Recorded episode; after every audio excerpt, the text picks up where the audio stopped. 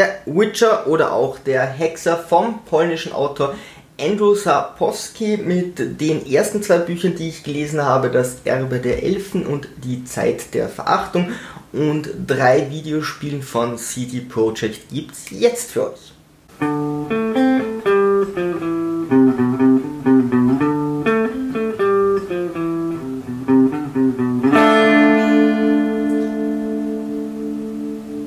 Ahoi liebe Kreativskeptiker, mein Name ist Gabby und ich heiße euch herzlich zu meinen Mentally Challenge Prodigy Monologies über das Buch und die Videospiele von The Witcher oder der Hexer willkommen. Ich habe die ersten zwei Bücher gelesen, also das Erbe der Elfen und die Zeit der Verachtung.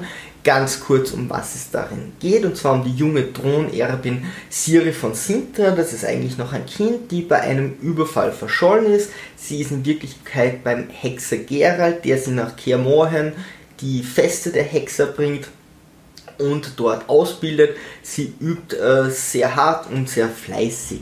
Was ist nun ein Hexer? Hexer sind mutierte Überwesen über Menschen. Man sieht das in ihren gelben Augen. Also die Leute wissen, wer Hexer sind. Sie erkennen Hexer sofort. Sie haben übermenschliche Sinne, übermenschliche Stärken, verwenden sehr viel Alchemie, verwenden auch mindere Zauberer, also sind, sind nicht die, die Magier, aber sie sind magisch begabt. Ähm, sie können zum Beispiel sowas wie Mind Control machen, jemanden, der minder, mindere Intelligenz ist wie jede Ritter, dass der ihnen freundlich gesinnt ist und auch Angriffszauber. Sie sind Söldner, also Witcher, Hexer sind hauptsächlich Söldner, das heißt, es gibt irgendwo ein böses Monster und äh, das definiert die Welt schon ganz gut. Irgendwo gibt es ein böses Monster und für Geld vernichten die Hexe dann zum Beispiel den Greifen oder die Hydra oder was auch immer. Es machen alles äh, für Geld, obwohl Geralt schon eine sehr moralische Einstellung hat. Eigentlich viele Hexer sind dann eigentlich doch besser als ihr Ruf. Teilweise sind sie gefürchtet. Und ihr Hauptjob ist Monster zu töten. Das ist natürlich für ein Computerspiel schon mal ein großartiger Aufhänger. Siri verfügt über mehr magische Kräfte, das erkennen die Hexer und äh, Gerald schickt nach einer verflossenen Magerin Triss Marigold, die dann Siri analysiert und dahinter kommt, also nicht dahinter kommt, wo die Quelle ihrer Macht herkommt. Siri wird dann weitergereicht äh, zu Jennifer, auch einer Verflossenen von Gerald, und zwar zum Tempel der Melitele, damit sie dort eben weiter analysiert werden kann. Gerald steht so ein bisschen zwischen diesen drei Frauen und ähm, dann im zweiten Buch ist ein äh, Konvent der Zauberer und erst da werden die Hintergründe eher klar, welcher Gegner sich gerade erhebt, wie Siri in das Ganze verstrickt ist und bereitet eigentlich dann so für die nächsten Bücher mal die Grundlagen vor. Die Kritik zum einen muss man sagen, ähm, die Verhältnisse zwischen Gerald, Siri, Triss und Jennifer und auch zwischen den anderen Protagonisten sind teilweise echt mühsam, teilweise richtig spannend und teilweise sehr lustig. Äh, Gespräche mit Siri bringen mich immer wieder zum Lachen. Es ist teilweise richtig, richtig lustig, was die Kleine da sagt, wie das geschrieben ist, äh, wie sie plötzlich an irgendetwas anderes denkt. Also dieses Kind ist recht gut dargestellt. Gerald ist so der Hahn im Korb. Also drei Frauen, eine davon Kind jetzt nicht um seine sexuelle Gunst buhlt, aber äh, eben um seine Aufmerksamkeit ist ein bisschen viel. Er versucht das sehr cool ähm, ja, an sich vorbeigehen zu lassen, was er aber nicht schafft. Und so ist die Situation sehr angespannt, was das Ganze sehr spannend bleiben lässt. Es ist teilweise allerdings schon mühsam. Die Beschreibungen von Orten hat Andrew Sapowski wirklich sehr gut drauf, also nicht generell die Beschreibungen von Orten, Flora und Fauna. Er hat sich da wirklich viel überlegt, gerade wie Magie funktioniert, ähm, aber noch viel mehr wie die Alchemie funktioniert und wie die Alchemie bei den Hexern funktioniert. Die nehmen regelmäßig alchemistische Tränke, damit sie dann mutieren.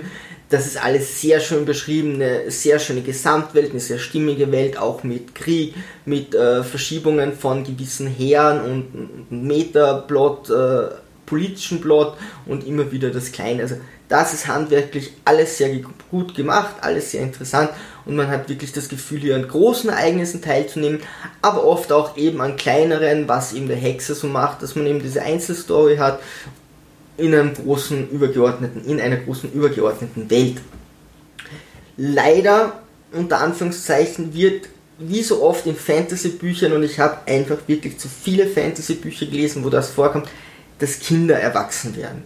Ich kann es nicht mehr hören, wenn sie das erste Mal, gerade Mädchen, das erste Mal die Regel haben und wie sie erwachsen werden und wie sie sich definieren. Ich verstehe das, das Fantasy, ich werde einen eigenen PM darüber machen.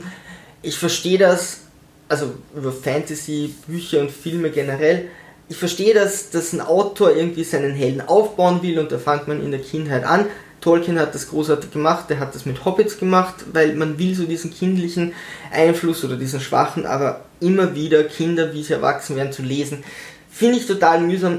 Dennoch muss ich sagen, es hat mich beim Witcher am wenigsten von allen Büchern genervt. Also Siri hat ihre Punkte, wo sie nervt, aber es ist teilweise wieder so lustig oder es ist so schön beschrieben, wie sie erwachsen wird oder erwachsener wird und wie sie trainiert. Das ist, das ist eigentlich dann, da bin ich am versöhnlichsten. Das Problem neben einigen handwerklichen Dingen, die ich bei Andrew Sapowski am meisten habe, das was ich am, schlimmsten finde, neben ein paar Längen und ein paar an, anderen handwerklichen Fehlern will ich nicht sagen, aber Dinge, die, die viele Autoren anders machen. Das Hauptproblem ist, er beschreibt, dass jemand beschreibt. Also gerade am Anfang beschreibt Ritters also der Bade Rittersporn, äh, wie Sintra überfallen wird. Ja? Warum beschreibt es der Autor nicht direkt? Das kann man einmal machen am Anfang, aber er macht es wirklich sehr oft, dass jemand beschreibt, was gerade passiert ist, was passieren wird oder was jetzt gerade passiert. Und das ist unnötig. Und im zweiten Buch ist es dann irgendwo so, dass eine Person beschreibt, dass eine andere Person beschrieben hat. Also der erzählt, dass er irgendwo war und jemand kam und der hat dann wiederum erzählt ich finde das furchtbar, denn ähm, die, der Plot, ähm, die, die, die Perspektive äh, vom Leser springt hin und her. Also es ist nicht so, dass ich dafür immer die gleiche Perspektive hätte. Oder bei einer Ich-Perspektive brauche ich das natürlich, aber ich brauche das nicht, wenn ich sowieso ohnehin äh, jedes Szenario nehmen kann, wenn ich in der Zeit springen kann. Denn äh, das, das tut Andrew Sapowski, dass er wirklich einfach verschiedene Ansätze nimmt. Dennoch bedient er sich immer wieder daran, dass jemand erzählt, wie etwas passiert ist und ich, ich als Leser möchte das einfach selbst erfahren, denn das gibt mir schon gewisse Informationen, zum Beispiel, dass der Typ, der es erzählt oder die Frau rausgekommen ist. Oder woher weiß er das? Oder es ist gelogen. Du kannst auch machen, wenn du sagst, es ist nicht die volle Wahrheit. Wie gesagt, einmal beim Rittersporn, dass der das jetzt übertrieben erzählt, ist das schon in Ordnung, aber sich ständig dem zu bedienen, fand ich für als Leser keine gute Entscheidung am Anfang sind die Bücher immer sehr gut und fesselnd, also ich kann jetzt nur von zwei reden. Über die Zeit tragen sie zwar, aber ich war dann wirklich froh, wie ich das erste fertig hatte. Dann hatte ich einen Abstand und dann habe ich wirklich wieder Lust bekommen, das zweite zu lesen. War auch am Anfang total begeistert. Gegen Ende hin war ich dann wieder froh, dass ich es durch hatte, weil es in gewissen Sachen Fehler macht. Jetzt habe ich das zweite fertig. Es wird wohl noch ein bisschen dauern, aber ich weiß, es wird wieder die Zeit kommen, wo ich sage, okay, jetzt will ich das dritte Buch. Das ist auch in Ordnung. Das geht mir zum Beispiel auch bei Dan Brown so. Das ist in Ordnung, wenn zwischen den Büchern mal zwei, drei Jahre liegen. Die muss man meiner Meinung nach nicht am Stück weglesen. Ich habe gesehen, dass es einen Film dafür gibt, äh, darüber gibt. Es sah nach einem sehr Low-Budget-Film aus. Ich habe nicht angesehen. Ich kann mir nicht vorstellen, dass er gut ist. Er hat irgendwie überhaupt keinen Nachhalt äh, zwischen den ganzen Spielen und Büchern, dass es da noch einen Film gibt. Ich glaube, es ist irgendeine polnische Produktion. Wenn, dann bitte selbst informieren. So, dann zu den Videospielen. Und zwar sind sie von CD Projekt. Die haben Baldur's Gate oder 2, glaube ich, gemacht. Also eigentlich schon ein starker Name. Ähm, sie haben die drei großen Witcher-Spiele gemacht. Ich glaube, es gibt noch kleinere Spiele nebenbei, die auch den Titel tragen, aber das sind die Hauptspiele, es sind Rollenspiele, als, also Singleplayer-Rollenspiele, wo du allein diese Fantasy-Welt bespielst. Hauptcharakter sind allen drei der Hexer Geralt. Es sind eindeutig das Ganze auf Abenteuer mit Kämpfen ausgelegt. Es ist viel Sex dabei bei allen dreien, also gerade beim Computerspiel haben sie sich auch dadurch ausgezeichnet, dass doch sehr viel Sex dabei ist. Und im dritten Teil hat man dann gleich eben diese zwei Frauen oder hat man zwei Frauen, die um Gerald buhlen. Wahrscheinlich sogar noch mehr. Und bei den Addons weiß ich es jetzt gar nicht so genau. Bei Teil 1 und 2 ist es mir öfters passiert, dass ich mich verlaufen habe, weil die Welt dann doch relativ groß war und nicht so einfach in Abschnitte zu unterteilen. Im dritten fiel mir das wesentlich einfacher. Ähm, das Tolle am dritten, also das Tolle an den Teilen ist einfach, dass quasi jede Aufgabe nicht äh, wie bei anderen Spielen sehr generisch ist, sondern dass die einzelnen Aufgaben wirklich in sich abgeschlossene ähm, Geschichten sind. Und zwar innovative, kreative Geschichten. Jetzt natürlich nicht jede im vollen Ausmaß, aber dennoch hat man nicht das Gefühl, geh dorthin, töte 10 Gegner, geh dorthin, sammle drei Blumen, sondern viel wird davon besser verpackt, gut verpackt, gerade im dritten Teil. Das dritte Spiel hat sehr viel Auszeichnung bekommen. Die Story ist super vom dritten Teil. Was man dem Ganzen vorwerfen kann, ist, dass es äh, unter Bugs leidet, aber okay, ein Spiel dieser Größe ist das auch in Ordnung, da weiß man das. Beim paar Quests hat es mich genervt, zum Beispiel muss man aus einem brennenden Stall raus, da wird dann so eine Endsequenz getriggert, das ging bei mir zweimal nicht. Ich hatte dann früher einen äh, Spielstand gespeichert, dann funktionierte das. Womit ich Probleme habe, war das Gamepad an sich, äh, denn es ist wirklich voll belegt vielleicht geht es auf der Tastatur leichter, wenn man es am PC spielt. Ich habe dann hin und wieder gewechselt, kam mir so vor.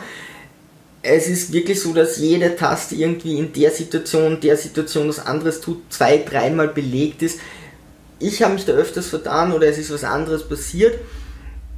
Was ganz unangenehm war, dass Gerald, sobald du ihn bewegst, generell zum Laufen anfängt und wenn einfach eine Pflanze vor dir liegt oder ein Gegenstand, den du nehmen willst und der ist gerade so weit weg, dass du nicht nehmen kannst, du drückst nach vor, lauft er einfach vorbei und steht wieder so weit weg. Also, dass sie da den Range, den, die Reichweite nicht größer gemacht haben, wie man Gegenstände aufnimmt, oder dass er da zielgenauer hinläuft, wenn man direkt davor hingeht, wirf ich der Steuerung ein bisschen vor, das war dann teilweise, wirkt das auch lächerlich oder holt dich aus der Welt, wenn neben dir das Dorf steht und die ganze Bevölkerung, du läufst achtmal um diese Pflanze, bis du endlich das Ding trocken aufnehmen kannst.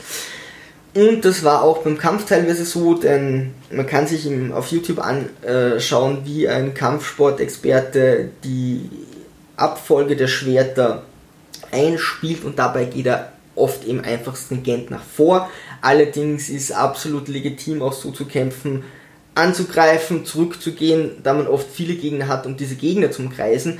Da Gerald aber in dieser Animation immer sehr weit vorgeht, ist das doch relativ schwierig. Ähm, das Kampfsystem ist nicht perfekt, war bei den anderen beiden ersten beiden Teilen auch nicht so, hat dort auch Kritik bekommen. Man kommt allerdings mit der Zeit schon äh, damit zurecht. Die Alchemie fand ich relativ schwierig, bis man weiß, wo man was herbekommt, welchen Trank man braucht. Dort ist meiner Meinung nach Google oder Internet angesagt, genau das gleiche bei der Skillung. Ähm, man kann sich schon zu Teilen verskillen. Man wird wohl irgendwie damit klarkommen. Ich habe von Anfang an wirklich geschaut, was soll ich skillen. Da muss man sich tatsächlich einarbeiten. Auch nach mehreren Spielstunden war ich da ehrlich gesagt noch nicht drinnen, denn so schnell fand das Ganze nicht an. Einige Questreihen kann man auch aus Versehen abbrechen, indem man einfach eine Entscheidung trifft. Das war gerade bei Gothic so der Fall und äh, von den Gothic-Machern dann äh, später Wissen das beste Beispiel in Wissen ist, magst du lieber Männer mit roten Bärten oder mit gelben Bärten? Und wenn du eine Farbe sagst, brichst du eine ganze Questreihe ab, aber die Farbe hat nichts mit der vorgehenden Questreihe zu tun. Du weißt nicht, dass Rot dir 10 neue Quests gibt und Blond einfach heißt, okay, geh nach Hause, das war's. Das ist ja nicht so schlimm, aber teilweise brichst du Questreihen ab oder du verdrückst dich und brichst Dialog ab. Ähm, das kann schon mal passieren. Was sehr cool ist, ähm, dass du nicht einfach hingehst und Monster tötest, denn das ist eben, wie gesagt, immer so eine Geschichte dazu. Du analysierst zuerst, zuerst Monster, dann recherchierst du über diese Monster oder umgekehrt, versuchst Informationen zu bekommen und erst dann fängst du an, diese Monster zu bekämpfen. Also du gehst nicht her und sagst, oh, greif, klar, hau ich drauf oder Vampir mag keine Sonne, sondern du musst rausfinden, zum Beispiel, wann kommt diese Kreatur überhaupt zum Vorschein? Wo ist sie? Wie verhält sie sich? Wo ist die Schwachstelle und so weiter? Das machst du nicht immer, weil sonst wäre es auch langweilig. Aber das ist eine super Mechanik und passt auch super zu diesen Witchern, weil genau das ist als Söldner ähm, ihr Punkt und dann kann man natürlich moralische Entscheidungen treffen, nimmt man den Leuten das Geld ab, wenn sie kein Geld haben, lassen, lasst man sie unter diesem Monster leiden oder macht was Positives. Meistens wird man mit positiven, empathischen Dingen auch anderswertig positiv belohnt. Die Welt an sich ist ähm, düster, etwas düster, es ist so Kriegszeit, äh, es wird ein Teil des Volkes unterdrückt, also das zieht dich sehr gut in das Spiel rein. Die Charaktere sind sehr abwechslungsreich und das muss man auch zum Buch sagen. Die Charaktere sind super interessant geschrieben und auch der Unterschied zwischen Tristan Marigold und Jennifer ist sehr spannend und äh, diese Vorlage haben sie gut ins Spiel rübergebracht. Also die Charaktere will ich nicht missen wollen. Das Spiel hat einen ordentlichen Umfang, was heutzutage für solche Spiele eigentlich wirklich selten ist, ohne dass man zusätzlich zahlen muss, ohne irgendwelche Microtransactions. Das kenne ich gerade noch von einem GTA von Rockstar. Also ansonsten ähm, Red Dead Redemption natürlich von Rockstar. Ansonsten ist es heutzutage echt selten, ein Spiel diesen Umfangs zu machen und auch die Add-ons, also ohne weiter zahlen zu müssen. Und auch die Add-ons waren recht ordentlich für dieses Geld, richtig was Neues geboten, richtig viel Zeit. Das Ganze geht wohl in die, vier, äh, in die 100 Stunden, äh, die man da verbringen kann und macht sehr unterschiedliche Sachen. Insgesamt großartiges Spiel und ich habe mich sehr gefreut zu hören, dass der vierte Teil schon in Arbeit ist, zumindest aktuell wüsste ich nichts Gegenteiliges. Und man spielt dort nicht mehr den Hexer Geralt, das ist vielleicht auch ganz gut mal von dieser Person, diesen Frauen um ihn herum wegzukommen und eigenständig äh, ein bisschen weiter zu arbeiten.